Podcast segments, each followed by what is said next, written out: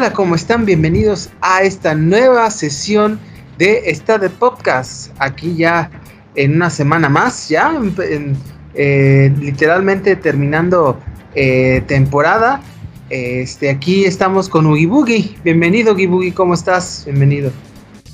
¿Qué onda, chiquen? ¿Todo bien? ¿Tú qué estás? Bien, aquí este, pues cansadones y, con mucha, muchísima información. Sí, se nos fueron ahí un par de semanas este, por cuestiones ajenas a, a, nosotros, pero pues ya, ya estamos aquí y pasaron muchas, muchas cosas estas, estos 15 días, ¿no? Sí, este, bueno, vamos a hablar de televisión porque hubo varias cosas que hay que comentar, triste, cosas de eventos tristes. Este, vamos a hablar de, obviamente, de videojuegos, con, con lo que pasó con Xbox. Hubo Direct de Nintendo, entonces algunas otras noticias y yo creo que con eso, Bibugi, porque sí se fue, son noticias este, de, pesadas. Hubo bastante. Pues, ¿qué te parece si empezamos con las noticias de, de televisión ahí de, de, varios fallecimientos que, que, hubo, ¿no?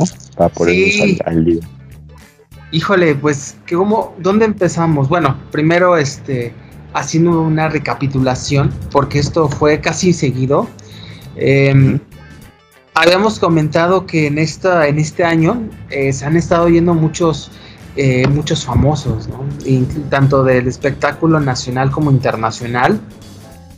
y, pues bueno, hace apenas algunos, algunas semanas, este, fíjense que no habíamos hecho podcast y no habíamos hablado de él, y sobre todo por la importancia que tiene en la televisión mexicana, de este, el periodista Ricardo Rocha. Notables para muchos, pues, eh, pues tal, vez no, no, lo vieron en, en, este, en programas de televisión, aunque siempre se ha mantenido muy activo durante toda su vida periodística, este, él fue el, que, el que trajo a la televisión los, los programas de, entrevistas, ¿no? entrevistas eh, inteligentes en una televisión como en ese entonces era Televisa, que era muy cerrada, ¿no? Gente de la política, del espectáculo, de, este, de la de los de también de eventos sociales, iban a su, a su programa que se llamaba En Vivo, si no mal recuerdo, este, y, y además de que él empezó desde los años 70, tantas décadas que él ha estado realizando radio y obviamente televisión. Eh, después él fue como parteaguas en el periodismo, en una en un México que era muy cerrado. Y además de que estaba en Televisa, que pues sabemos de la relación que tenía con el gobierno en turno, sobre todo los del PRI, y que pues él hacía sus, este, sus, eh, sus reportajes acerca de, denuncia social, de eventos políticos, ¿no? y que siempre traía problemas con, este, con el gobierno en turno. Entonces esos dos programas de detrás de la noticia y para gente grande, incluso después cambiaba siempre mucho de nombre porque siempre lo ponían en las noches. No, sé si eran los lunes o los martes, creo. Este, él sin lugar a dudas fue de los primeros programas que recuerdo, así de niño, de cuando era muy, muy niño, este, y que siempre ha, ha sido, ha tenido un estilo muy marcado eh, en cuestión de, buscar la información, ¿no? Y que indudablemente muchísimos periodistas, comunicadores, reporteros, empresarios, pues estuvieron bajo la batuta de él. Y una infinidad, o sea, y que ahorita están en la radio, en la tele, en periódicos, en internet también. Este, y que, y que, y de hecho él fue, él tuvo problemas con el sexenio de Ernesto Cedillo, porque él puso, él fue el que difundió en su programa de televisión en Televisa, eh, no sé si te acuerdas, que hubo una matanza en, eh, si no me equivoco, en Actial, en Chiapas, en donde, en donde, no sé, perdón si no me, no me acuerdo bien porque esto lo vi en la televisión, en donde empezaban a, en, en un camino en Chiapas llegaban los, el ejército mexicano y los bajaban, y entonces, pues lo empezaron a matar, ¿no? Y, y pues fue un eh, fue un video que él lo puso en la televisión mexicana en, vivo, literalmente, y que eso le costó que durante el sexenio de Cedillo, pues prácticamente lo vetaran de sus programas de televisión, en, sobre todo en Televisa, y que mejor se fue a otros medios como la radio, ¿no? que también fue una de sus, eh, de sus grandes pasiones. Entonces, indudablemente, este, marcó pauta en la televisión y el periodismo mexicano este, y que siguió trabajando hasta el último día, ¿no? Este, hay muchas entrevistas de él muy buenas ahí en internet, hay para que este, lo, ahí lo chequen. Y, pues bueno, pues como sabemos todos, falleció hace algunas semanas. Este, y pues bueno, no, no sé qué quieras comentar, Ugi porque creo que hay varias pues cosas. Yo no me acuerdo de él ¿eh? así tanto. Yo creo que a lo mejor llegué a escuchar los comerciales de sus programas en TV Azteca. Ah, claro. si algún momento estuvo ahí. Sí, es que en después fue en, esos años que en el 2005 se fue a realizar el programa Animal Nocturno, que fue con Patricia Yaca en el TV Azteca. Ah, sí, era un programa que era de medianoche, o sea, eh, era un horario difícil, porque pues, pues ¿quién no era sencillo y que tuvo un buen mucho rating, duró bastante hasta eso, como cuatro años. Entonces, sí, muchísimo. Sí, y que pues era un programa inteligente y que tristemente ya no se hace este tipo de programas en México, por lo menos en la televisión privada, ¿no? Sí. Y digo, es lo que yo me acuerdo de él.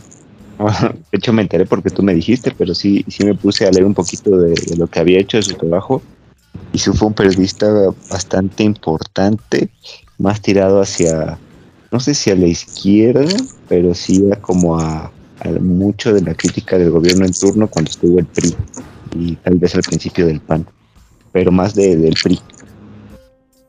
Sí, sí, mucho del PRI, este, y siempre tuvo problema. Eh, eh, era raro porque si estaba en el seno de la, de la cúpula empresarial televisiva como era Televisa, ¿no? Y que siempre tenía estos reportajes que eran muy incómodos, por eso hasta cierto punto pues sorprendía por la, pues por las, por la, eh, por el, manejo de las, de los medios y, y de el mostrar la noticia en un México que era muy cerrado todavía, ¿no? Entonces, este, y que incluso pues criticaba mucho, a, bueno, en ese, ahora al presidente eh, López Obrador y que siempre fue muy crítico, ¿no? Ya sabes, ¿no? Con esto, este panorama.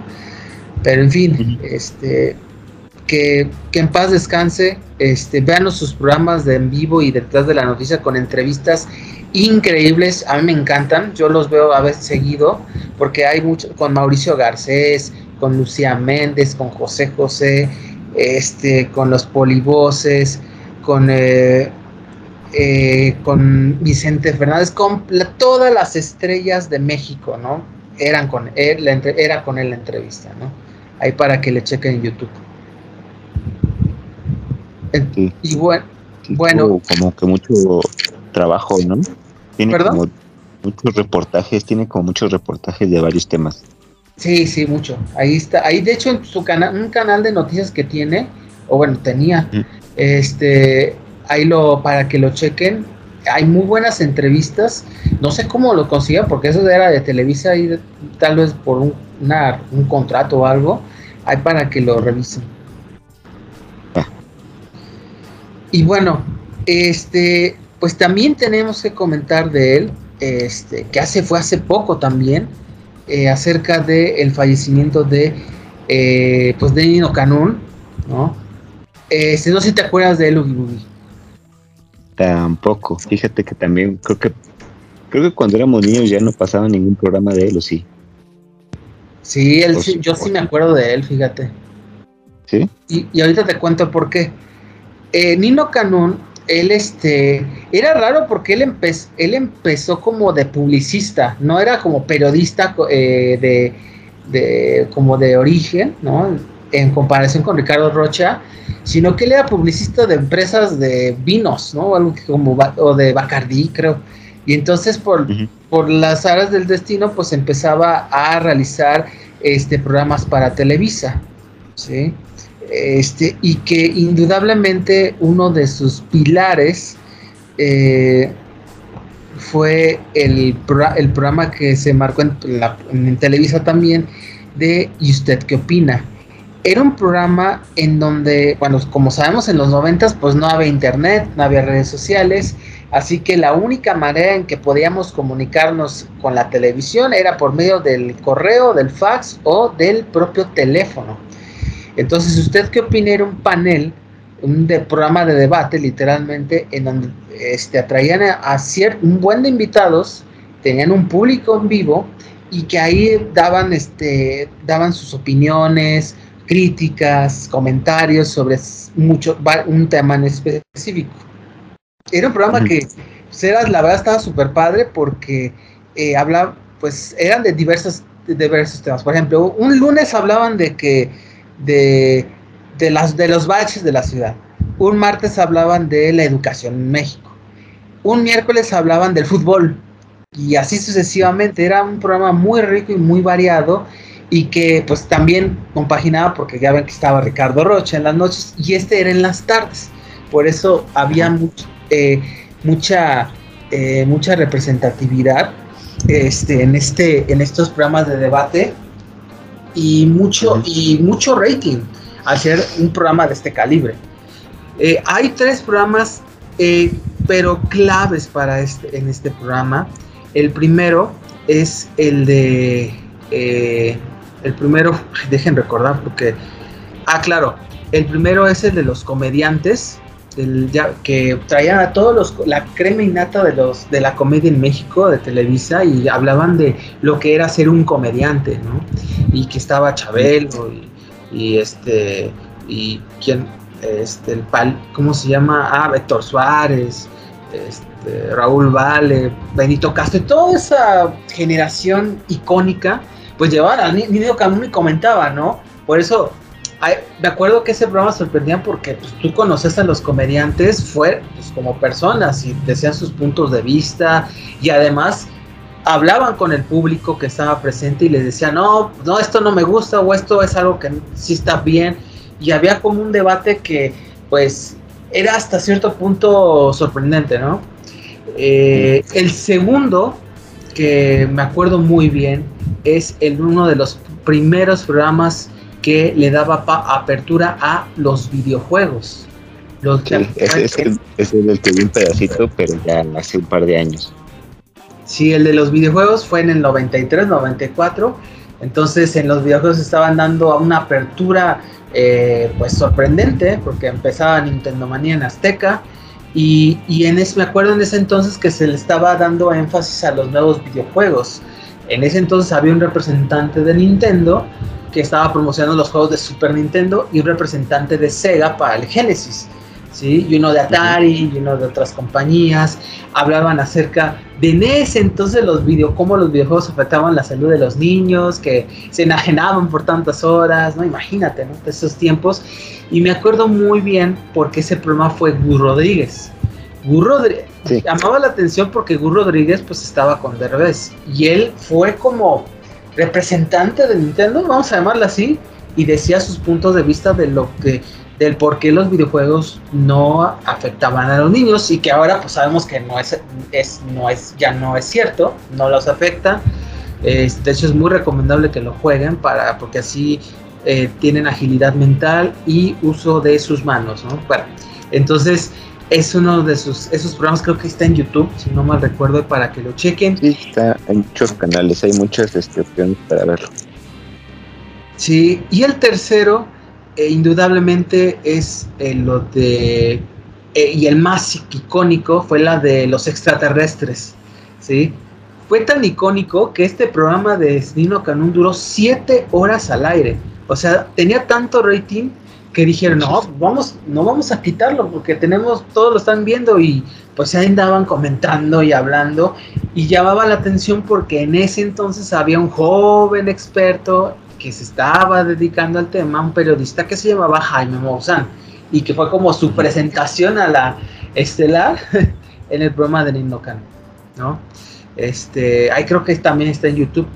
Y pues bueno, eh, pues terminó este periodo de los noventas, porque fue durante toda la década, y que se dedicó a hacer programas de radio, programas de, en redes sociales después. Este, él, este, ahora en sus últimos años fue, eh, fue eh, hacía un radio, sobre todo en política, ¿no? con todo respecto de, del, del presidente López Obrador, de los partidos políticos, ¿no? Y que bueno, este, indudablemente pues fue un ícono, sobre todo en la cuestión de, del debate, ¿no? en México, que es, en los 90 pues sabíamos de que pues todavía se estaba dando esa apertura, ¿no? Entonces, este, pues bueno, no sé qué quieras comentar, Ugi Fíjate, tampoco no lo vi, pero creo que era como el Larry King, ¿no? Pero así mexicano. Entonces, sí, claro, claro puso la pauta de los programas de entrevistas, pero de la tarde, o sea, de temas que podía ver todavía creo que toda la familia, ¿no? No necesariamente de política, era más como un programa de variedades, siento yo, pero porque era un tema diferente cada, cada programa. Entonces te puedes enterar de muchas cosas, aunque no supieras nada, ¿no? Te lo ponía como que en un formato muy accesible. Pues sí, entonces, este, no, pues que en paz descansen, la verdad. Ahí este para que chequen sus videos, sus programas, porque están hay mucho en YouTube, mucho material. Entonces, bueno, es lo que quería comentarles. Este, bueno, y, falta otro, ¿verdad? Sí. Falta este uno que se suma ya a los actores de doblaje y, y cantantes de que hemos visto en programas para niños de los últimos años que es ahorita, eh, ay, se me fue el nombre, tenía en la punta de la lengua, Rubén Moya. Rubén Moya. Que todos lo recordamos, sí, Rubén Moya, porque lo, recordamos por la, por la voz de Jimán. Y yo me acuerdo más de, de, de los personajes que ha hecho de él, porque él todavía fue de la generación, fue de los primeros actores de doblaje. Sí, fue de la generación, generación claro. En la que no los conocías todavía. Yo me di cuenta quién hacía la voz hasta hace igual unos años que tenía un programa que salía en un canal que se llama Amas, donde él era como el conductor, el presentador. Ah, Presentaba como historia del misterio. al extremo, creo que se llama, ¿no? No, no, no. Al extremo es de, eso como de que hasta dan risas programas. Él salía, sí, sí ah, narraba. él, ¿no? Pero tenía un programa tenía un, un, programa donde salía él físicamente, salía vestido con con saquito y con un sombrero así formal. Bueno, más o menos un sombrerito, ¿no? Y este, y contaba historias como de misterio. Entonces, este, y lo pasaban en nada más, una mitad como de media hora. Y, dije, ah, su, su, voz no queda con su, con su apariencia física, ¿no? Pero mira, es él. Y ya después vi que era la voz de Jimar, eh, hizo otros, otros personajes. él la voz, era la voz de eh, Morgan Freeman en español. Sí, en, en el doblaje mexicano, porque en el doblaje colombiano creo que tiene, o argentino tiene otra voz. Pero cuando era doblado en México, hacía la de Morgan Freeman. Sí. Y también en la época de las eh, películas de ficheras, él se, acostumbraba mucho que se doblaba la voz de los actores, aunque estuvieran hablando en, español, se doblaba la voz de los actores. ¿no? Por ahí. Sí y él era la voz de, Tuntún. Ah, claro. O sea, Tuntún no era su voz, eh, no era la voz de Tuntún. Tuntún, el, el Tuntún, la voz real era una voz acá fuerte, así como de, potente, ¿sí? Y la voz, pues sabemos de Rubén Moya que era muy grave. Y la verdad le daba un toque muy chusco a Tuntún. Sí, entonces si ustedes ponen atención a, esas películas, se van a dar cuenta que no siempre coincide el movimiento de los labios con lo que están diciendo. Y es porque a veces había problemas de dicción, había que cambiar algo, o, no se tenía la tecnología para grabar esas este, películas, porque pues en los 80 pues había, había crisis, ¿no? Bueno, los 70 creo que estaban bien de, de, dinero, pero luego la empezó a haber como más crisis económicas y todo, muchas de esas películas eran de presupuesto muy bajo, ¿no? Porque realmente no, no le invertían a la historia, ni tanto a la producción tampoco. Eh, y pues yo creo que no tenían los micrófonos para grabar bien los audios de los diálogos. por eso metían los actores de doblaje y por eso si ustedes ven esas películas siempre va a haber algo en los audios que no les toca bien. Ajá. Y es porque precisamente uno de estos actores que doblaba personajes en las películas era Rubén Moya. Y, pues hizo, hizo mucho trabajo. Pues yo creo que la mayoría de la gente lo recuerda por la voz de, de He-Man. Porque ah, es una película que se en los 80 en los 90 a principios de los 2000 entonces este pues sí también ya, ya falleció ya falleció de, viejito no. fue nada nada trágico que yo sepa pero sí sí fue ya de, grande y ya se fue uno de los actores de doblaje más reconocidos que teníamos en México pues sí este sí es una triste pérdida eh, él, por ejemplo, él salía mucho en programas de TV Azteca. Él ya ven que hubo muchos programas de espectáculos de, Top Ten, los 25 más, y en la, al extremo que él salía, ¿no? En su voz. Sí, en los 25 más sí salía él. Ajá, sí. Pues es que me acuerdo mucho porque ya ves que en 25 más hablaban mucho de música. De los pocos programas que TV Azteca que hablaban de música, ahí se hablaba. Entonces salía él, ¿no? no, en los 25 más era como un tema y daban como las 25 historias o los 25 claro, artistas sí, sí, tema. Y sí, sí, sí estaba él narrando todo. O sea, salía la presentadora, daba una introduccióncita de lo que iba a seguir y él narraba la, historia o el chisme, lo que fuera que estuvieran contando. Sí, pues sí. Sí, es pues que en paz descanse también este Rubén Moya, ¿no? Y y vaya que sí va a costar eh, encontrar una voz tan icónica como la de él, ¿no? Así es. Muy bien. Pues bueno, pues vamos a, cambiar ya un poco de tema, porque ya ven que empezamos ya muy triste. Este, vamos a hablar ya de videojuegos, Ubibubi, que pues vaya que hay que hablar, ¿no? este, sí, hay muchas noticias. Mira, ¿qué te parece si ahorita quiero comentarte un poquito de lo de Xbox? y tú comentas lo del direct, porque creo que tú vaya, que tienes que comentar algunas cosas, ¿no? Sí. Entonces, este, mira, vamos, empezamos con lo de Xbox. Eh, como sabemos, em, hace algunas semanas hubo el showcase, un showcase muy importante, porque bueno, sabemos de pues, cómo venía Xbox en estos últimos meses, que pues no, pues ha tenido muchos problemas. Este, ahora con ahorita con el conflicto que tiene con Sony, con lo de Activision, que está pues, al rojo vivo, lo de este, lo que pasó con, eh, con lo de Blizzard, ¿no? Este, y todas las, pues todas las franquicias que siempre han estado este, teniendo pues muchos conflictos, muchos problemas, como lo que pasó con Halo y después con lo, lo de Redfall, ¿no? Bueno, en fin, entonces había mucha presión, mucho interés de que, oye, pues, ¿qué va a mostrar Xbox ¿no? en, este, en este evento? Y creo que es, es un muy buen evento, la verdad, qué bueno. Ya era algo que ya necesitaba Xbox. Este, y que mucho, hubo muchos anuncios, pero con muy pocas fechas para el 2023, ¿no? Que eso es algo que sí no me gustó nada. Este, o sea, puso, hay varias, varias cosas para el 2023, pero toda la mayoría de los juegos que promocionaron son para el 24, ¿no? Entonces, es algo que, ah, no sé, no me gustó mucho, pero bueno, sabemos cómo está la situación. ¿Qué es lo que mostraron en el showcase? Bueno, primero lo de Fable, que son los, este, los, los los bueno, vamos a decir, el, productor es Playground Games, que es de los mejor que tiene Xbox Game Studios, que son los de Forza, eh, y que la verdad se ve muy bien. Eso sí, faltan buen, falta para el 2024, este, así que a ver qué pasa. Eh, mostraron el The Sub of Midnight, que es un juego World Premiere que fue de estreno.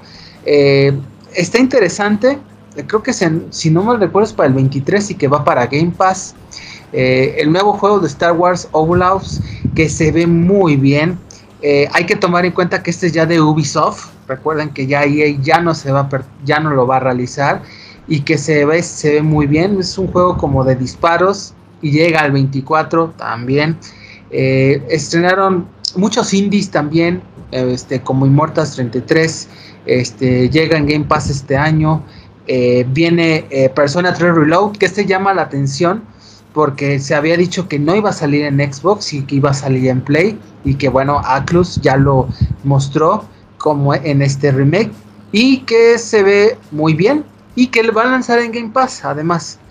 Eh, desde Obsidian, por cierto, de Xbox, de Game Studios, este, aquí es raro porque ya su, eh, pues el origen como que ha estado cambiando un poquito, pero lo que han mostrado en este, en este video in game se ve padre, es como un tipo de acción aventura, como un tipo Zelda, hasta donde he visto, y que sale en el 2024 otra vez, ¿no? Este, Microsoft Flight Simulator, para los que, les gusta andar en el simulador, que es muy bueno, por cierto, este, de lo mejor que tiene Microsoft, sale ya para Xbox y PC, y que en Game Pass también. Eh, Hellblade 2, uno de los cartas fuertes eh, de lo Nemo de Ninja Theory, y que se ve increíble. O sea, eso no es un juego para todos, eso es un juego eh, donde tiene terror psicológico y que va a salir para o también 2024. Y también y pues viene para Game Pass. Viene también el Laika Dragon, el 8, que es un nuevo Yakuza, vamos a llamarlo así. Vale, va para 2024 también.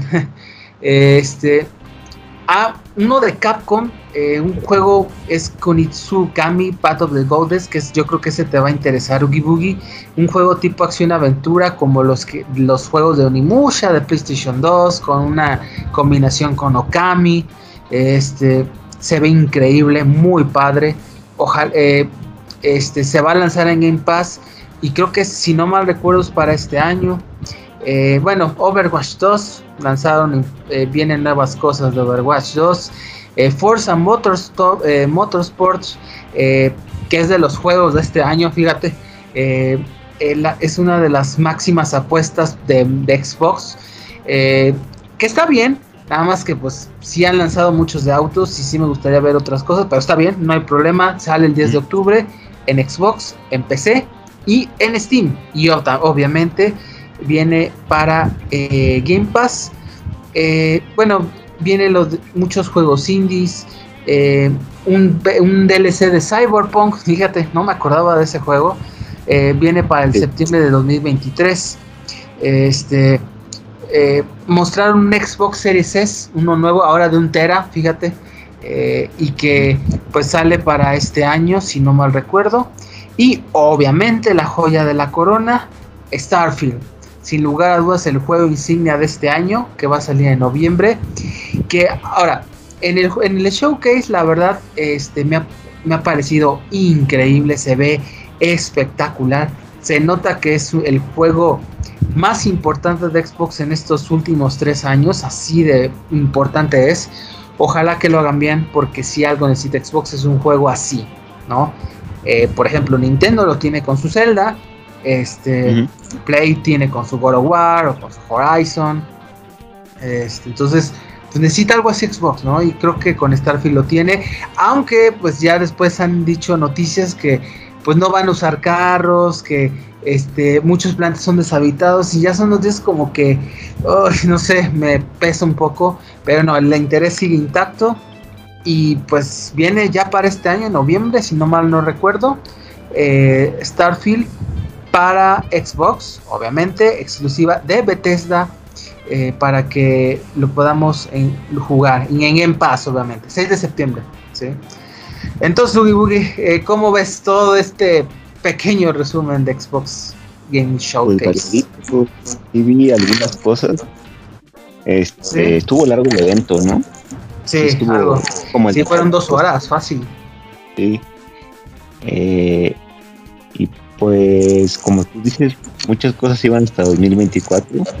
Yo creo que por el lado de todos los problemas que han tenido los estudios de desarrollo, por el tema del crunching, todos los escándalos de, de, abuso, de situación laboral y todo eso, yo creo que por eso están teniendo malos tiempos de desarrollo, aparte de los problemas de calidad que han tenido los juegos como Cyberpunk, ya sabes que tuvo un montón de, de glitches y de bugs y todo eso.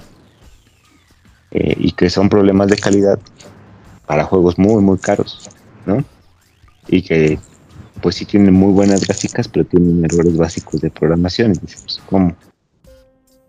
Y yo creo que por ahí va el tema, ¿no? Sí.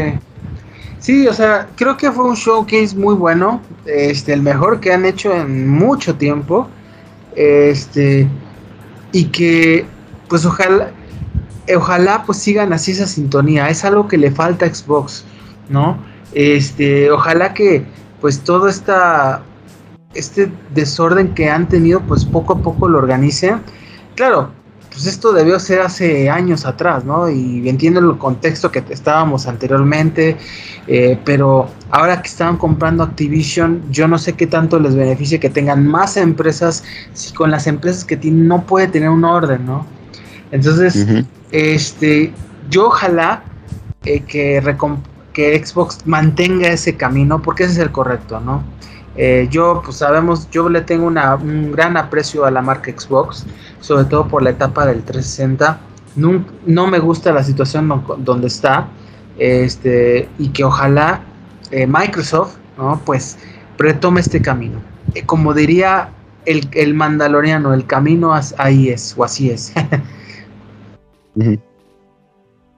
pues sí, hay que ver cuál va a ser su nueva estrategia, ¿no? Porque ya, ya admitieron que perdieron la guerra de consolas. Sí, hombre.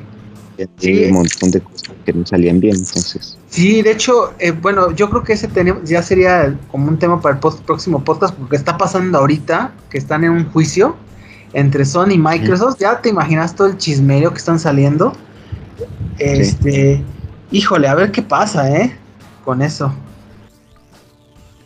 Porque esta es una guerra muerte, literalmente. Sí, sí, sí, es este un litigio que se extendería por mucho tiempo y todo todo en, base a la compra, ¿no? A las fusiones de los estudios que están queriendo hacer y, hay autoridades que sí los dejan, autoridades que no los dejan. Que Xbox cuando Xbox quiere comprar algo Sony dice que no, cuando Sony quiere comprar algo Xbox dice que no, entonces así es la Pues sí. Sí, pues hay que ver, hay que ver y, y pues a ver qué, eh, qué es lo que sucede con, en estos días, porque está, está el juicio en Estados Unidos. Muy bien. Qué chiquitos, nos vamos este, con lo del direct de una vez. Híjole, pues sí, vamos, si quieres ahora sí empieza, porque creo que tú tienes mucho que comentar, ¿no? Pues mira, hubo muchos, muchos de la forma en que acostumbra Nintendo, algunos cortitos, algunos se les dedicó un poquito más tiempo. A mí, eh, bueno, pues empezó con el de, el de Pokémon, ¿no? Que realmente no es tanta novedad. Mostraron un poquito de, no sé si decir gameplay, fueron más bien imágenes ahí. Y te iba a comentar, Ugi, ¿no se te hizo extraño que pusieran un direct? Porque ya ves que hacen su sesión de Pokémon Company. Es lo que te iba a preguntar. Sí, estuvo raro eso. Yo creo que era más para que la gente no perdiera el interés porque no han anunciado ningún otro juego importante de aquí que salga el DLC. O sea, ah. nada, nada. Sí, nada. Y este, desde febrero no había habido anuncios de nada. Pues yo creo que fue más que nada para tener interés y a lo mejor ya van a hacer un direct después donde donde den más detalles y tal vez anuncien un nuevo juego para enero o principios del próximo año, ¿no? Aparte del, del DLC porque ya este, el próximo toca la décima generación, en teoría. Ya la décima, ya, ya. Y también va a ser, van a ser los 30 años prácticamente casi. Entonces van a hacer una estrategia seguramente varios años y pues, se viene varios tiempo, ¿no? Lo que sí es que te decía que este que el anuncio pues realmente no fue nuevo, se me un poquito más de pues ni siquiera de la historia, sino un poquito más de cómo van a estar los escenarios, cómo va a estar mundo abierto, que ya no va a ser, bueno, sí va a ser así, pero una parte del DLC, creo que le llaman como sandbox, que es como, como un pedacito abierto nada más, y, otros al parecer sí va a ser abierto hasta cierto punto, ¿no? Pero no tan grande como el juego principal. Por cierto, no, hay nada de parches ni nada, ¿verdad? No, creo que ha estado recibiendo algunas actualizacioncitas por ahí, pero pues yo ya no tengo tanto tema porque tampoco es como que ya le esté avanzando mucho la historia, ¿no? Ya más que nada estoy tratando de, completar y descubrir cositas en el juego, pero ya no hay mucho que hacer.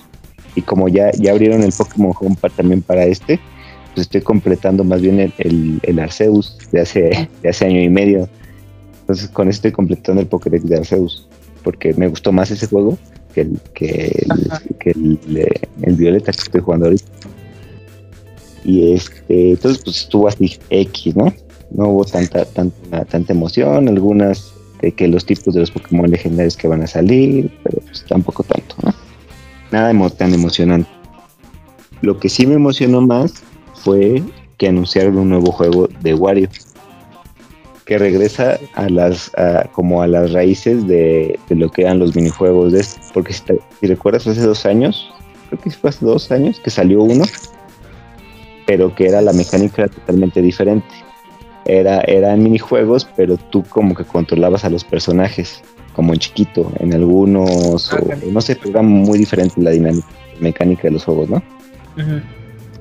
Y ahorita pues ya, ya vuelve también como, me recordó al WarioWare Smooth Moves del Wii me recordó a ese, porque también hay que hacer, a lo mejor no posiciones con los controles, pero sí posiciones con tu cuerpo y tú tienes que averiguar cómo hacerle, ¿no? Y ahí te va diciendo el, el videojuego. Sí. Este, pero eso, eso fue lo que más me gustó a mí de, del, del Direct. Y yo creo que a ti ya te, te, va a interesar más lo que. Bueno, hubo muchos anuncios, ¿no? Como muchos este jueguitos ahí este, ya sea que juegos que ya habían salido en otras consolas, ya su versión de Switch, ¿no? Cosas así. Oye, ¿y qué, eh, y, qué te parece el detective Pikachu? El 2. Ajá. Fíjate que no jugué el primero, entonces no sé. Pero se me hace realmente yo me quedé con la idea de, de la película, lo que sucede en la película, y y pues como que no me hace mucho sentido este juego porque en la película ya se había resuelto toda la trama, ¿no? Es que, es que está raro porque yo tenía entendido que iba, porque ya ves que la película del detective Pikachu eh, está en desarrollo, la 2. Entonces yo lo que había entendido es que iba a salir a la par de la película. Entonces no sé cómo estuvo ahí. Quién sabe, ¿eh? No sé si... Y, y, lo vamos a mencionar en otra noticia, si tal vez tenga que ver algo con la con la huelga de escritores de Estados Unidos, ¿eh? Híjoles, no mames. Y ahí sigue, ¿eh? Esa madre no se va a resolver pronto. Entonces, pues tal vez por ahí va, pero a mí no me emociona tanto. Me choca un poquito el, estilo de del juego, no me encanta el, la elección. Que Pikachu hable, que toma café y no. Sí, no, no, me choca un poquito como que no. What the fuck? Sí, no, no, no, no sé. Ajá. Como que no, no tanto. Ok. Eh, y luego ahora sí, lo, importante que yo creo que fue lo que más emocionó mucho fue el, anuncio de todos los juegos de, Mario que van a sacar, ¿no? De Mario y de sus compañeros. La, la, primera gran sorpresa para, para mí fue el, el remake del Super Mario RPG. No me lo esperaba. Está increíble, qué belleza, no manches un juego que salió para el Super Nintendo, todavía fue de los últimos para el Super Nintendo, ¿no? Porque fue el que más aprovechaba las gráficas que tenía el Super Nintendo. Sí, sí, sí. Sí, lo que pasa es que ese Super Mario RPG eh, fue, de fue en el año en el 96. Me acuerdo que ya no fue muy promocionado porque pues ya todos estábamos embobados con el lo que sacaban del Mario 64, porque ya el, el Nintendo 64, la nueva consola, ya iba a salir unos meses, literalmente. Entonces este juego, la verdad, pues no nadie lo peló, muy poquito. Sí. Y la gente que lo jugó le gustó mucho porque era un concepto nuevo. Era un RPG, no era un mundo abierto. Era, era muy parecido a un mundo de, de Final Fantasy, ¿no? Sí sí te puedes encontrar enemigos y luego este, tocabas alguno y entrabas como en batalla. Pero sí tenía como muchos villanos diferentes y no era Bowser, Bowser este, se va como a tu equipo en algún punto de la historia y tienes que, ir pasando también varios mundos. Me acuerdo de unos que se parecían a los Psycho Rangers, ¿te acuerdas de los Psycho Rangers de, de los Power Rangers en el espacio? Sí. ¿Nunca los viste? Bueno, hay unos personajes que se llaman los, los Axemen Rangers que salían ahí en, en, Mario y eran igualitos, pero en el diseño del juego.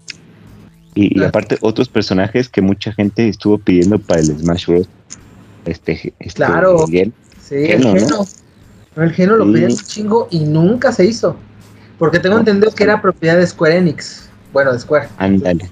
Sí, ahora con esto pues abren las posibilidades, ¿no? A que, bueno, que ya habían sacado como un disfraz para para los Mi Fighters, ¿no? el Smash, que era un geno. Sí, claro, sí. Y, y pues ahí a cada personaje también se dieron habilidades especiales, ataques que pues que no sabía, no tenía nombre, ¿no? Y ahí se le puso, se le puso nombre como un RPG normal. Entonces, este, pues a mucha gente le pareció muy novedoso y pidieron versiones para el Wii, para el Wii U, para el Switch, ahorita se hizo, ¿no? Uh -huh. eh, y se ve bastante bien. O sea, el estilo visual es muy parecido al Super Nintendo, pero obviamente. Sí, claro. De ficción y todo. Está rehecho totalmente el juego, ¿eh? O sea, no. Sí. Está rehecho desde cero. Y eso se, se agradece, ¿no? Sí, sí, sí, totalmente. Y es... también pues anunciaron un juego de otro de Mario, ¿no? A ver tú, cuéntanos Ajá. de ese. Eh, bueno, este es el Super Mario Bros. Wonder. Eh, es el es el es el primero el primer juego de Mario 2D en, en casi mm, 13 años. O sea, imagínate porque fue el último el de Wii U, ¿no? El, el nuevo Super Mario Bros. U, ¿no? Y hay que y también ya la gente ya estaba como un poco cansado del mismo estilo de, de 2D, eh, sí. que lo habíamos visto desde el 10, ¿no? Desde esos tiempos. Entonces ya querían un cambio de imagen, ¿no? Y, y creo que Nintendo lo ha hecho con creces. Se ve con una identidad muy fuerte. Me recuerda un poco el estilo de Yoshi's Island del Super Nintendo. Este, a mí me llama, está muy, eh, está muy chistoso porque hay un, un, tipo de flor que droga al Mario, ¿no? Entonces, ah, sí, sí, sí. sí, que empieza a ver los tubos volando y que los nieves, eh, le, hablan, le hablan las nubes y está bien psicodélico, muy psicodélico. Y eso me agrada. Me agrada que Nintendo esté arriesgando. Porque es un mascota insignia, ¿no? Y este. Y la verdad se ve. Este. Qué, qué bello juego, ¿no? Qué buen juego. Qué, qué diversión. Se, se, nota que hay demasiada. Una propuesta muy seria. Este. Muy llamativa. Muy atractiva. Y que también llama la atención porque Sonic, su rival, por así decirlo, pues va a sacar un 2D también en este juego, en este año, ¿no? Eh, sí. Y en, la, en, el mismo par. Eh, llama la atención que por eh, este juego hay multijugador, sale Luigi, sale Yoshi, puedes utilizar al Yoshi, sale Daisy, es la primera vez que sale Daisy en un juego de, de Mario multiplayer, que qué bueno, y Peach obviamente. Entonces, eh, pues la verdad, pues estoy muy contento creo que si algo necesitaba el catálogo de Switch era un Mario en 2D, ¿no? Este, y pues bueno, sale este 20 de octubre. O sea, y 20 de octubre, ¿por qué llama la atención? Porque va a ser competencia directa del juego insignia de PlayStation 5, que es el de Spider-Man. El Spider-Man, este, nuevo de Spider-Man, va a salir ese mismo fecha. no manches. Fíjate juegos completamente distintos, ¿eh? Uno apostando totalmente por lo clásico y, y, y la diversión.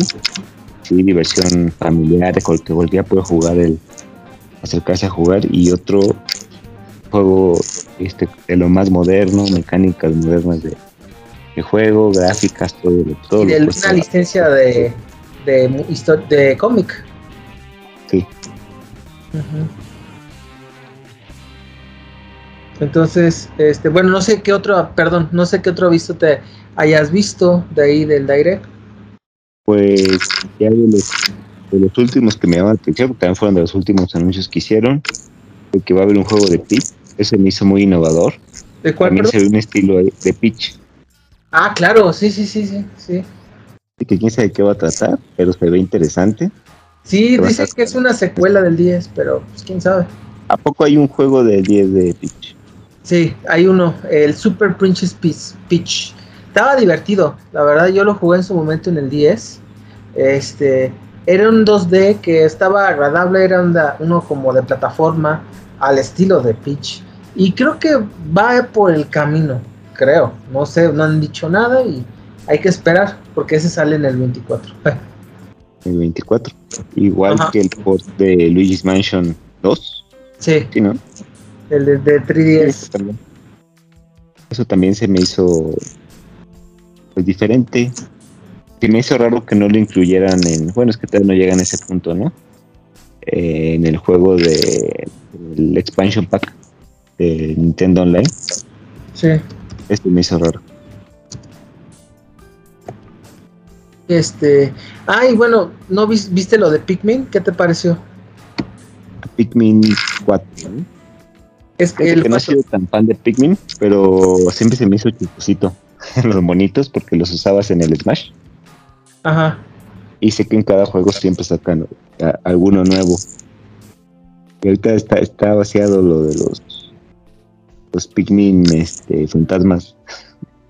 Sí, la verdad me da gusto lo de Pikmin eh, que tenga ya el nuevo juego porque recordábamos que Pikmin estaba al borde de su eh, de su cancelación.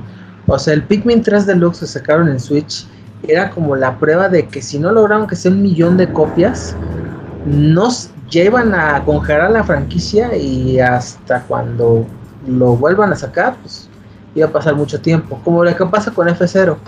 Entonces, pues le fue bien y pues ahí están las grandes consecuencias, ¿no? Que hay en Pikmin para rato. Y que dicen que está en los previews, que está increíble. Este juego creo que ya va a salir en unos, una semana. Sí, qué bueno, ¿no? Porque yo siento que es un juego como muy de nicho, pero es de los juegos en 3D de los primeros que salieron para GameCube, ¿no? Sí, claro. Sí, porque venía de GameCube. y por cierto, sí, y rápido, eh, eh, sacaron, ya está, si pueden jugar, están Pikmin 1 y el 2 en el Switch Online, este, ahí para que los bajen. Obviamente ya venidos directamente desde GameCube, ya están en Switch oficialmente para que los puedan jugar. Y yo creo que a mí fue lo que más me llamó la atención. ¿Tú te acuerdas de, algún otro importante? Bueno, sí hubo varios anuncios eh, rápidos. Eh, por ejemplo, van a salir el Batman Arkham Trilogy de Rocksteady. Este, qué bueno, porque son juegazos. Yo los jugué en su momento en el 360. Este, y la verdad, no, no se los vayan a perder. Ojalá no se manchen con el precio. Viene Metal Gear Solid el, con la colección volumen 1 de todos los Metal Gear hasta los de Play 2, que nunca habían salido en una consola de Nintendo hasta ahora. Eh, la Ola 5 de Mario Kart 8 Deluxe, ya no, lo que viene del DLC, que creo que es ya en julio. Eh, Vampire Survivors, un juego que es de como de, sobrevivencia, que es, la sensación ahorita en, PC y en Steam eh, y en celulares. Ahora sale en Switch. Eh, voy a ver eso, sí, a ver qué onda, porque me han dicho que está bien divertido. La verdad no lo desconozco, voy a verle. Y, lo de Dragon Quest Monsters, ya el nuevo, que es un tipo de Pokémon, pero en esta franquicia de RPG, este ya sale en este año también. Entonces, pues bueno, creo que está ahí. Eh, no sé qué te pareció en general Direct Oogie Boogie. Pues no es lo que yo esperaba, ¿no? Yo, yo esperaba algo más emocionante también, como noticias de, de Metroid, por ejemplo. Sí, claro. Sí, Metroid, yo sí, sí hizo falta Metroid. Sí, sí, sí. El Prime, Prime 4, ¿no? O anuncios de algún, de cómo van los remakes, no sé, algo, algo más interesante. Sí, claro, faltó Metroid, sí hizo falta. Eh, sobre todo porque pues ya son los últimos direct del Switch, ¿no? Antes de que venga lo de la nueva consola. Entonces, pues, pues ¿qué onda? A ver, ¿Qué, dicen en estos próximos meses ya? ¿Cómo le han sacado provecho al Switch? Eh? Vaya, hombre. Mucho. Este. ¿Y qué, y qué, qué, catálogo, eh? eh? Lo de Switch. O sea, yo, sin temor a equivocarme, no sé qué opines, Boogie que va a ser la mejor consola de la consola Nintendo con el mejor catálogo de su historia. Superando al propio Super Nintendo y al NES, yo creo, ¿eh? Sí, seguro, sí, son, tienen muchísimos juegos y todos pues, bastante accesibles. Y son juegos ya emblemáticos, ¿no? Sí. Sí, o sea, demasiado, demasiado, eh, demasiado llamativos, que, que tuvieron tanto impacto. O sea, cuando si le preguntas qué juegos eh, son los más importantes en Switch, pues no acabas, o sea, te va a decir que si Smash, Animal Crossing, Metroid Dread, Mario Odyssey, los Zeldas, este, Pikmin, em, Astral Chain, Pokémon, Splatoon, o sea, no acabas. Y eso te dije de los que me surgieron desde luego, luego, ¿no? Y eso es lo, lo importante de, lo, y lo genial de Switch, que es una consola que eh, tiene una identidad tan fuerte que ojalá Nintendo no la pierda ahora con la nueva consola, ¿no? Que yo sí espero que no hagan otro nuevo invento como los que sacan siempre, ¿no? Que ahora, ahora que tenga realidad virtual, una mamada así, sino que digan esa mecánica, que no la pierdan, ¿sí? Hay que ser retrocompatible, que es importante. Sí, que eso va a ser lo difícil, por hasta qué punto el, el, Wii fue compatible, pero el Wii U no. Porque el Wii, pero solamente la primera versión del Wii traía la opción para los controles y los discos del, del GameCube. Yo creo que van a ir por lo mismo, pero no sé qué mejoras pueda traer la siguiente generación de Switch, porque pues o sea, sí, mejores gráficas, cosas así, pero no sé si se traduzca en mejores juegos también, Pues sí, este, hay que... Y bueno, también lo que agradezco del Direct es que queda en comparación con Xbox, puros juegos, casi todos los juegos en 2023 y con fecha, ¿sí? Mm. Que, Y la neta se agradece, porque, o sea, lo, después, por ejemplo, veníamos del, también del de Play, que eso fue, puta, Nada, un juego que no, todo era en 2024, ¿no? Y aquí en, la en el Direct, pues, pues todos son aquí en, cuestión de meses o semanas, ¿no? Hablando, por ejemplo, el de Pikmin.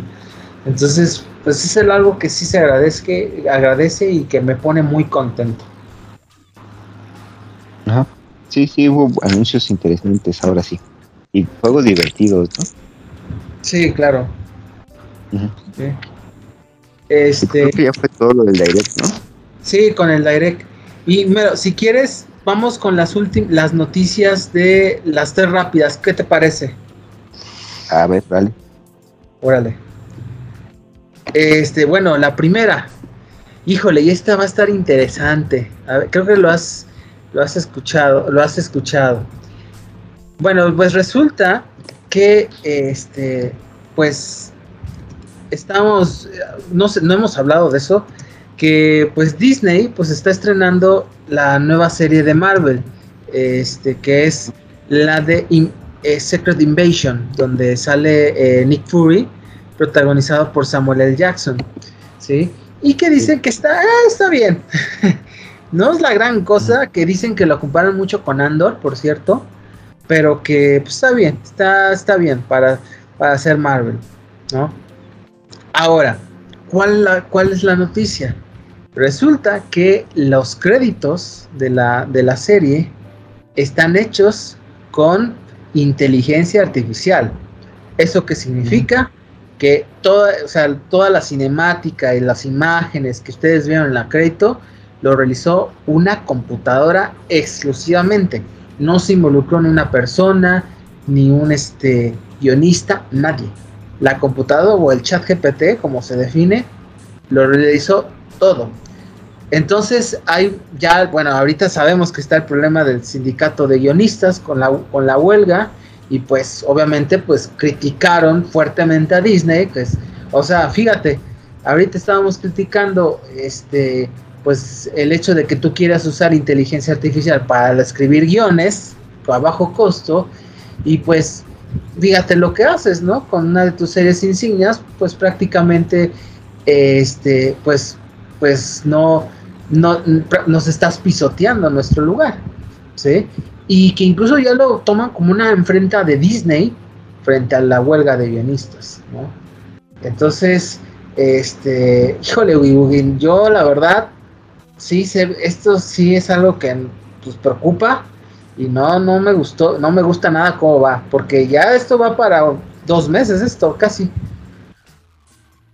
Sí, sí, sí, y de hecho, eh, como lo mencionas, ha detenido tanto a, la industria de la huelga que, ya hasta la, a lo mejor fue un mensaje de Disney, ¿eh? porque dijeron que no nos vamos a detener ustedes. Porque ya se les atrasaron este, pues, toda la fase, como fase 5, ya se atrasó toda la fase 5. Claro, o sea, ahí para mí es un mensaje, totalmente. O sea, Disney dijo, a ver, si se pónganse las pilas o si no, con sin ustedes, ¿eh? Así que, híjole, este, sí se ve complicado, ¿no? Sí, bastante. Y, pues es que está difícil, porque tampoco han sido grandes escritores los que ha tenido Disney últimamente. Como que se ha fallado ahí. A lo mejor y esto hace que las cosas sean, sean mejores. Sí, y entonces, este, incluso ya hubo muchos, Samuel L. Jackson, pues ya se pronunció en contra de que no utilicen la inteligencia artificial para, por ejemplo, usar las caras, porque ahorita lo que está haciendo mucho Disney es estar utilizando voces, eh, caras, cuerpos, sobre todo ahora mucho con Star Wars, ¿no? Ya ves que Luke Skywalker en la serie del Mandaloriano, pues utilizó inteligencia, imágenes por computadora, ¿no? Entonces, pues es algo que pues, se, está se está complicando, ¿no? Sí. Sí, es una nueva era ya para, todas las tecnologías. Ya, ya, ya. se va a tener que regular, se va a tener que pensar muy bien cómo funcionan las cosas, por qué, a quién le hace daño. Y pues es una industria nueva, ¿eh? Va a ser un gran ahorro para, para las empresas, que es lo que quieren, ¿no? Estar ganando más dinero. Pues sí. Y bueno, ah, bueno, y vamos con, lo, eh, vamos con la misma noticia en estas tres, las rápidas. Bueno, pues resulta la segunda que, eh, pues habíamos comentado que Sony estaba, Sony Pictures estaba realizando la película del muerto, un spin-off de Spider-Man, en donde le iba a protagonizar Bad Bunny. Eh, entonces, Resulta que, pues ahora con la huelga de agonistas, pues se retrasó indefinidamente. Pero ya el cantante ya anunció que ya no va a realizar la película debido a que, este, pues él ya, ustedes saben que pues es, este, es cantante y tiene su, su calendario muy saturado de conciertos. Entonces él ya tenía como un tiempo dedicado exclusivamente para la película, pero como ya no va a ser para esas fechas, simplemente dijo, ¿sabes qué? ya no lo voy a poder realizar. Entonces, pues ya, este, pues ya no va a estar eh, Bad Bunny. Entonces ya según fuentes como The Hollywood Reporter ya han dicho que hay algunas decisiones drásticas. La, prima es, la primera es que si buscan otro actor o la segunda que sea una cancelación incluso. Entonces, pues bueno, se siguen las secuelas del, de la huelga. ¿Cómo ves su Pues sí, chiquín, sí va a estar. Este, la de 2008, ¿cuánto duró? ¿Te acuerdas? Ocho meses, creo. Meses, no, pues todavía, le falta. Todavía tiene tiempo para. Híjole, yo, yo a este sí le veo para el año, ¿eh? Es que yo no, lo que me preocupa, lo que veo es que las empresas, Disney, Warner, como que les vale madres, pues no, como que no están haciendo nada, yo creo, ¿no? ¿Sí te has dado cuenta un poquito? Sí, pero es que es un tema ya bien extraño. El otro día estaba viendo un video de por qué, y mucho tiene que ver con el streaming. Sí. Eh, porque la forma en la que están cobrando ahora por cómo se escriben las series, antes había como más tiempo para escribirlas o algo así. Ajá. Y, y había, como se repetían las series, pagaban derechos por las repeticiones también en los diferentes canales. Ahora, como una serie está en streaming constantemente, ya no reciben tanto dinero. Y eso es lo que a ellos no les gusta, a los suscriptores, ¿no? Ajá. Eh, por su trabajo, pues están recibiendo mucho menos.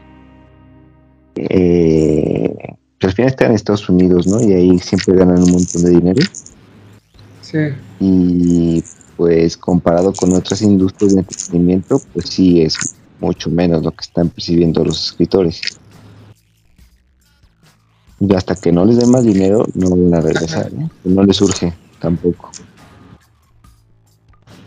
Sí, o sea, híjole, pues está complicado, ¿no? Eh, es una situación complicada en Hollywood, eh, porque ahora también, este, no habíamos comentado, hay, hay muchas posibilidades de que haya otra huelga, pero ahora de los actores, porque bueno, sabemos de las, de las deficiencias en los pagos, este, ah, también el uso de inteligencia artificial, como lo hemos comentado, va también de la mano. Entonces, este es una, un tema muy, muy complejo y que hay ya demasiado debate hay de mucha división, lo que me llama la atención de, en lo que pasa con Hollywood, ¿no? Ya de por sí que ha sido muy golpeado por todos los escándalos que ha habido este, en cuestión de este, escándalos de sexuales, este, de violencia, eh, de nepotismo, ¿no?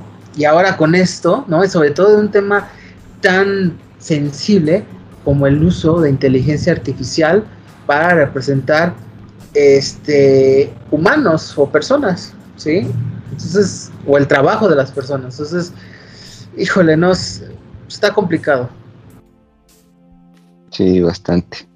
Ya vamos a ver cómo se resuelve esto, pero no va a quedar este semestre, va a quedar chance hasta el próximo año.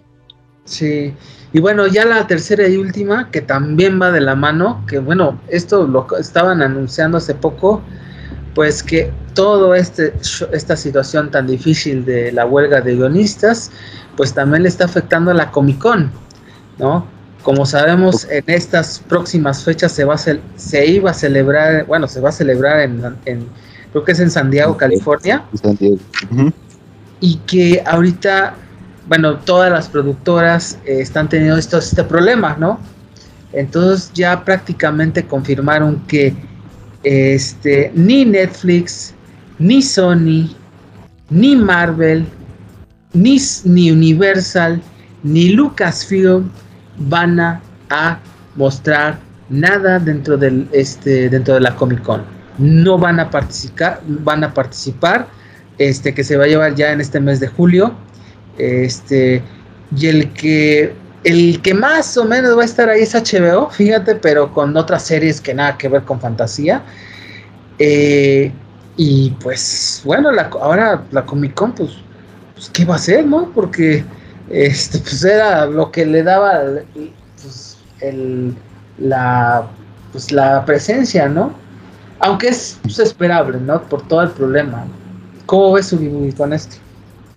Otra industria más que se pone en riesgo. Otra, sí. Este año. Otra. O sea, ya viste cómo todo está afectando ya a todos, a los demás, ¿no? Sí, es una cadenita, todo el industria de entretenimiento en Estados Unidos. Es que sí ha habido tantos escándalos de esto. Desde lo del Me Too y este, la pandemia y todo eso. Es una industria que ya requiere una reforma. Ya la gente está harta de todo lo malo que pasaba ahí, y pues es la consecuencia. Pues sí, pues sí, vamos a, vamos a ver y, hay que esperar qué es lo que, pues, pues, qué viene con la huelga, porque como comentábamos, esto no se ve que se resuelva pronto, ¿sí? Y pues bueno, Vivo, creo que hasta eso es lo que tengo de, noticias. pues yo tengo nada más una más. Ya a ver, échale. Aquí hablamos mucho y esta sí creo que eh, la comentamos y me dijiste que no sabías bien qué está pasando, ¿no? A ver, es otra controversia igual de las que últimamente hemos visto y está, está extraña, mira. A ver, dale. Disney estaba por estrenar, creo que había sacado el tráiler ya, de una ah, serie que, llamaba, que se llama Primos, que iban a estrenar en, Disney Plus. Una serie, una caricatura, ¿no? Para niños. Eh, la historia al parecer está digo al parecer porque eh, tampoco es como que lo haya visto, me he enterado por videos de opiniones adversas a esto que está pasando. Este de una niña de una familia latina que vive en Estados Unidos Y este y vive eh, en una casa con muchos de sus primos. No sé si sea un solo verano, si septiembre sea poco, pero son muchísimos. Y todos los primos son diferentes. Y tienen nombres pues así medio estereotípicos, ¿no? Eh, y, empezando por, creo que pusieron la, cual iba a ser la canción del principio. Y en la canción del principio hay un error gramatical. Eh, dice, este, oye primos, en lugar de oigan primos o, oye primos, dice oye primos. Entonces, este, pues la gente explotó por ese y otros detallitos, ¿no? porque también? Porque primero por, por el idioma, porque dicen, pues, no manches otra vez los gringos hablando mal español, ¿no? Sí, pinche el idioma todo, todo fregado, ¿no? O sea, ni siquiera es, un idioma de México-americano, porque pues, nada que ver. Bueno, porque ¿no? vamos a mira, y, vamos a llegar, voy a llegar a ese punto precisamente de, cómo son los, latinos en Estados Unidos, cómo los, los veo yo, al menos, eh, sin conocer, pues nunca haber interactuado con alguno o, cultura, lo poquito que en televisión, viendo videos en YouTube, enterándome y pues las diferencias que son abismales, ¿no? Con nosotros. Eh, luego la otra es que muchas de las escenas se muestran como con escenarios en tonos sepios o amarillentos, que ya ves que, que también era otro estereotipo de cuando venían a México todo se veía así como amarillento, cafezoso. Este, porque siempre hacía calor en todos, en todos, ¿no? Y porque mostraba como peligrosidad, ¿no? Que es inseguro. Sí, y, algo, y algo con, está haciendo calor. O sea, porque México es un desierto todo, ¿no? Sí. Esa es otra. Luego también eh, es que en el, en el vecindario donde estaban se había todo amontonado, desordenado, este, sucio, había basura y todo. Entonces, es otro estereotipo de, los latinos, ¿no? Y la otra es que vivían en un barrio que se llamaba Terremoto Heights, ¿no? Entonces ¿cómo terremoto? Es como, hay gente que dice, es como si le pusieran este tiroteo en escuela, el barrio, la colonia tiroteo en escuela. ¿no? A nosotros, si nosotros hiciéramos una serie gringa, porque pues no es algo bonito que pase un terremoto, ¿no? O sea, hay pues como falta de... Es que eso también dije, no, es que pusieron eso, porque pues sabemos que México es una zona de alta sismicidad, ¿no? Entonces, pues, como que... Y además, allí en Estados Unidos también, ¿no? Tiene la falla de San Andrés. Entonces, no, no entiendo.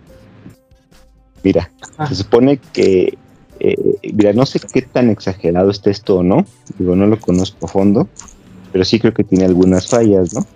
Sí. De entrada, creo que viene del contexto de que la creadora de la serie está contando un punto de vista suyo de, un, de una familia mexicana latina en Estados Unidos, ¿no?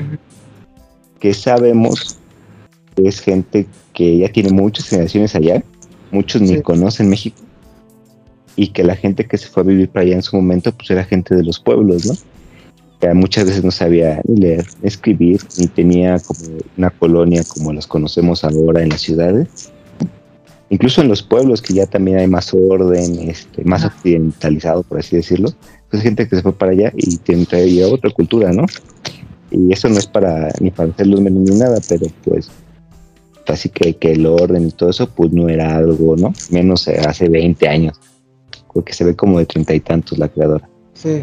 Luego el tema del idioma, ella en una entrevista se justificó diciendo que pues que la, protagonista no sabía hablar bien español, que por eso este, usaba así las palabras en cuanto al idioma, ¿no? Y hay muchos este, comentarios de que la entrevista que le hicieron estuvo arreglada para hacerla quedar bien, bla, bla, bla, X. Y la otra, eso yo creo que pues es válido, ¿no? Si ella lo ve así y fue su experiencia específica, pues hasta ahí está bien. Pero también salió la actriz que le da voz al personaje principal diciendo algo bien estúpido, esto sí. Porque dijo algo así como, se, se, grabó, creo que estaba drogada o algo, y se grabó así como acostada, así en, para Instagram. Y dijo que los que están diciendo, este, eso de que por qué habla así la mona, que no sabe nada, porque pues, si supieran, no criticarían porque el español no es un idioma de América Latina, es un idioma que le impusieron a la gente que vivía, a los nativos de América Latina, los conquistadores españoles. Pero no toma en cuenta que no, el español que nosotros hablamos pues ya es parte de nuestra identidad, ¿no? Y es diferente en todos lados. Es diferente de un país a otro, incluso dentro de un país, de una ciudad a otra, es parte de tu identidad. El español ya no es de los españoles, el español ya es nuestro. Y esa, esa forma de apropiación también es una cosa que nos da fuerza a nosotros como, como pueblo, ¿no? Pueblo mexicano, pueblo colombiano, chileno, de donde seas. Es tuyo el español, no es de los españoles. Y es algo que también fallan en entender los gringos. En cuanto al tono, lo de la basura y cómo viven, yo creo que, en mi opinión personal, es que ni hemos visto la serie. Y es lo mismo que te digo, lo que pasó con la sirenita, ¿te acuerdas? Y con el doblaje del hombre araña. La gente creo que se está apresurando a, a, hacer un juicio sin, conocer las cosas, ¿no? Sí. A lo mejor sí tiene cosas malas y sí tiene estereotipos que son muy molestos para nosotros, pero pues es la, visión de alguien y que a lo mejor así lo vio, a lo mejor y es parte de la comunidad latina ya, y ya, y lo que te decía, somos muy diferentes. Somos un mexicano que, que es tercera, cuarta generación que creció en Estados Unidos, no es igual a nosotros. Sí. Lo único que tal vez comparte es que incluso no se ve como la mayoría de los mexicanos, se ven ya muy diferentes. Sí. Y hablan muy diferente y su forma de hasta de comer es muy diferente, su forma de hablar ni se diga. Entonces, este, ahí creo que haya ha habido como errores de, de, un prejuicio, ¿no? Sí tiene cosas malas, pero se hubieran detenido a, ver cómo el, a lo mejor el primer capítulo y ahí a decir, no, pues es que sí, es lo que había dicho y sí está muy mal esto, ¿no? Porque ya, ves lo que pasó con la película de, del Spider-Verse, o sea, ¿no? Sí, claro. A nadie le gustó realmente, más se estrenó y todo el mundo dejó de hablar de eso después de dos semanas. Sí, sí, sí. Y, y, es raro porque Disney pues había hecho una película este, muy relacionada con la cultura mexicana como Coco, ¿no? Y que sí. pues ahí hubo un respeto eh, muy grande a la, a la tradición, una tradición mexicana tan tan este profunda como el Día de los Muertos, ¿no? Y que no hubo ningún tipo de, o sea, no hubo casi nada de estereotipos, o sea, trataron de, de respetar fielmente pues el pueblo de Michoacán, me acuerdo muy bien, este, y que pues es la misma compañía que realiza esta serie, ¿no? Por eso, o sea, como que siente, siente la gente que hubo muchos pasos para atrás en cuestión de inclusión, ¿no? Sobre todo que era algo que ya podías, ya sabía hacer, ¿no? Y que pues, ahora se le fue la onda o qué pedo, ¿no? Es que sabes qué es lo que te digo. Está, está contando una historia de México-americanos, no de mexicanos. Ajá. Y, tal vez el, error, incluso que está cometiendo la gente que lo ve, es sentir que los están plasmando a ellos y no, no nos están plasmando a los. A los es a los mexicoamericanos es a los hispanos, que así le llaman en Estados Unidos. Es que sí. los hispanos nada más tienen pues, la ascendencia, porque realmente están en mayor o menor medida están asimilados por la cultura gringa. Sí. Y, hay que analizarlo desde esa perspectiva. Que, a veces hasta los mexicanos son un, un estereotipo dentro de Estados Unidos porque los mismos gringos los aislaron Claro. Aislaron a las comunidades mexicanas, a las comunidades este, puertorriqueñas, cubanas, están aislados, no, nunca se mezclaron, es como aquí, que puede ver un colombiano hablando con mexicanos, como si, con mexicanos como si nada, ¿no? Un gringo igual. Pues allá no, allá durante muchos, muchas décadas se les ha discriminado, por eso se formaron su propia cultura con lo que podían. Es otra visión de la vida que tienen ellos también. Pues sí, sí, está. Eh, todavía van a sacarlo en Disney Plus, me imagino, ¿no? ¿Quién sabe si la vayan a sacar ya? Porque está anunciado. está anunciado, pero así como lo veo, todo el escándalo que están haciendo. Quién sabe. Yo creo que a lo mejor y sacan los capítulos que hicieron y la cancelan. Ay, así de plano. Y así como anda Disney, ¿no? Sí. Sí, es un escándalo demasiado grande por algo que todavía ni pasa, ¿no? Si se hubiera estrenado, a lo mejor y la gente ni lo hubiera pelado. Sí, Ahí estuvo la de Emily en París, que decían que era racista contra los franceses. Y este, Y, le sigue, fue, por la fue un exitazo, ¿no? Pues sí. Digo, no pasa nada. Si no lo quieres ver, no lo veas, ¿no? Pues sí. Sí. Sí, hay que, pues hay que esperar qué dice Disney, ¿no? Si lo lanza o no, o qué, qué decisión toma. Sí, sí, sí. Pero pues ya, esa fue la, la noticia, la última de, del día, chiquen. Pues muy bien. Pues ¿qué te- entonces, ¿qué te parece si con esto terminamos con las, con el podcast del día de hoy? Sí, chiquen, ya con eso terminamos esta semana. Muy bien.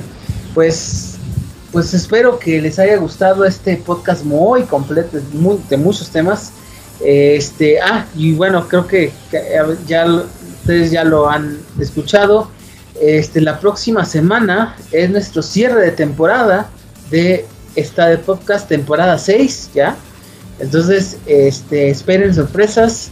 Ahí yo creo que vamos, obviamente vamos a hablar de información, pero queremos tomar de un tema en específico eh, para este su podcast favorito.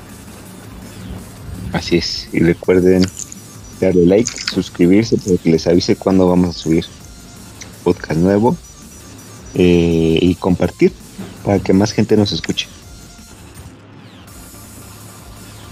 Muy bien. Entonces, este, pues nada más eso sería todo. Espero que les haya gustado este podcast. Nos vemos la próxima semana en su podcast favorito. Esta de podcast. Nos vemos, Ugi Boogie. Nos vemos, chiquen. Cuídense. Bye.